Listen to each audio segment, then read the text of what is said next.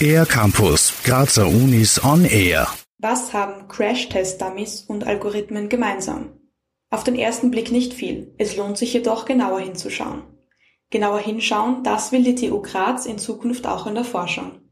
Diversität soll auch in diesem Bereich stärker Einzug halten. Amanda Pielinger, stellvertretende Leiterin des Büros für Gleichstellung und Frauenförderung. Diversitätsaspekte in der Forschung kann vieles heißen. Diversität ähm, sind einfach alle Unterschiede, die einen Unterschied machen können, ähm, je nachdem, was, um was für ein Forschungsfeld es geht.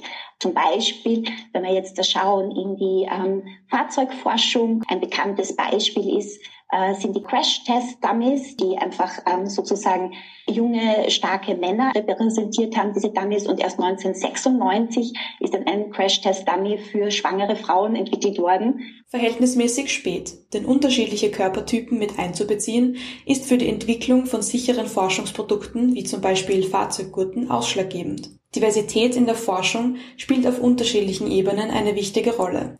Im Einsatz von Algorithmen in Suchmaschinen macht sich beispielsweise immer wieder bemerkbar, dass bestimmte Stereotype verstärkt und Vorurteile reproduziert werden. Dadurch werden den Endverbraucherinnen und Verbrauchern einseitige Bilder geliefert. Mit unterschiedlichen Methoden versucht man dieses Problem zu bewältigen. Doch selbst unter Forschern und Forscherinnen war es nicht immer gang und gäbe, auf Diversität zu achten. Früher, wenn man interdisziplinär geforscht hat, war es oft schwierig, weil man so zwischen den Stühlen gesessen ist und eigentlich nirgendwo richtig dazugehört hat oder auch Schwierigkeiten hatte zu publizieren. Ja? Also zum Beispiel auch in der Medizintechnik. Ja? Da war man weder Medizinerin noch äh, Technikerin und dann war es oft sehr, sehr schwer. Ähm, das verändert sich gerade. Also wir haben jetzt gerade den, den Zeitgeist, dass ähm, interdisziplinäre Teams immer populärer werden und die müssen zusammenarbeiten und haben dann auch ein entsprechendes Produkt, das dann halt einfach auch ähm, viel, viel umfassender auf unterschiedliche äh, Menschen eingeht und ihre Lebensentwürfe und Vorstellungen. Die TU Graz will Lehrende sowie Studierende auf dieses Thema sensibilisieren. Impulse für diversitätsbewusstere Forschung liefert ein von der Universität zur Verfügung gestelltes Handbuch, das mittels Leitfragen und Beispielen dazu anregt, mögliche Diversitätsaspekte zu identifizieren und innovativere Forschungsergebnisse zu erzielen. Über ein weiteres Angebot der TU Graz informiert Amanda Pillinger. Wir haben zum Beispiel jetzt eben eine Ringvorlesung, erstmals im Sommersemester, die Diversitätsaspekte in der Forschung an allen sieben Fakultäten ins Zentrum rückt und äh, beleuchtet.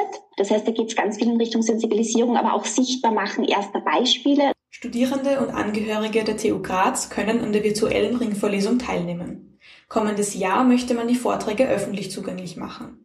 Um sich anzumelden und für nähere Informationen wendet man sich an gudrun.hage.tugraz.at. Für den R-Campus der Grazer Universitäten Christina Wagner. Mehr über die Grazer Universitäten auf ercampus-graz.at